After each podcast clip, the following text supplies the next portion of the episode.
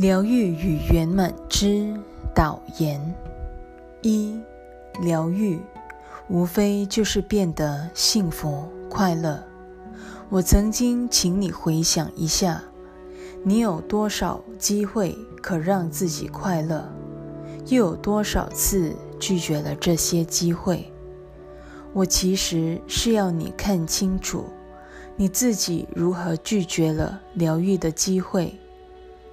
那喜悦之光本来非你莫属，光辉是不会与悲伤为伍的。喜悦会招请已经整合的愿心与人分享自己，它还会推动心灵的天赋本能做一致的回应。自身尚未活得全然喜悦的人，若想从事疗愈工作，很可能会勾起对方种种复杂的心态，使他们难以享有全心全意回应的喜悦。二，你必须快乐，才能全心全意的回应。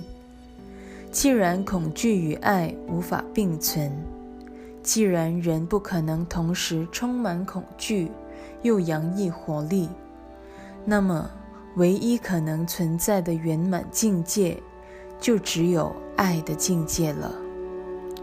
爱与喜悦之间毫无分别，因此，唯一存在的圆满境界，必然也充满喜悦。于是，疗愈他人或是给人喜悦，与帮人整合或重归一体，变成了同一回事。为此之故，圣子奥体中哪一部分给出疗愈，或哪一部分接受疗愈，其实毫无分别。每一部分都会从中获益，而且获得同等的利益。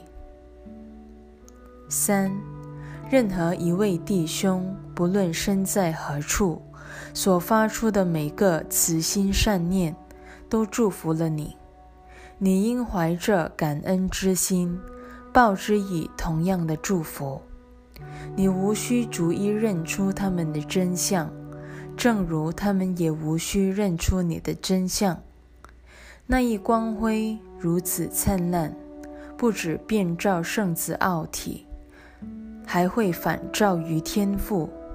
感谢他所赐的喜悦之光。唯有上主的神圣儿女。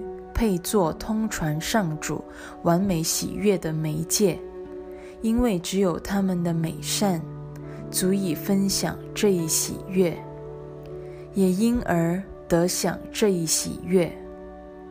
上主的儿女不可能不爱人如己的，为此之故，从事疗愈的人都应这样祈祷：愿我知道这位弟兄的真相。正如我知道自己一样。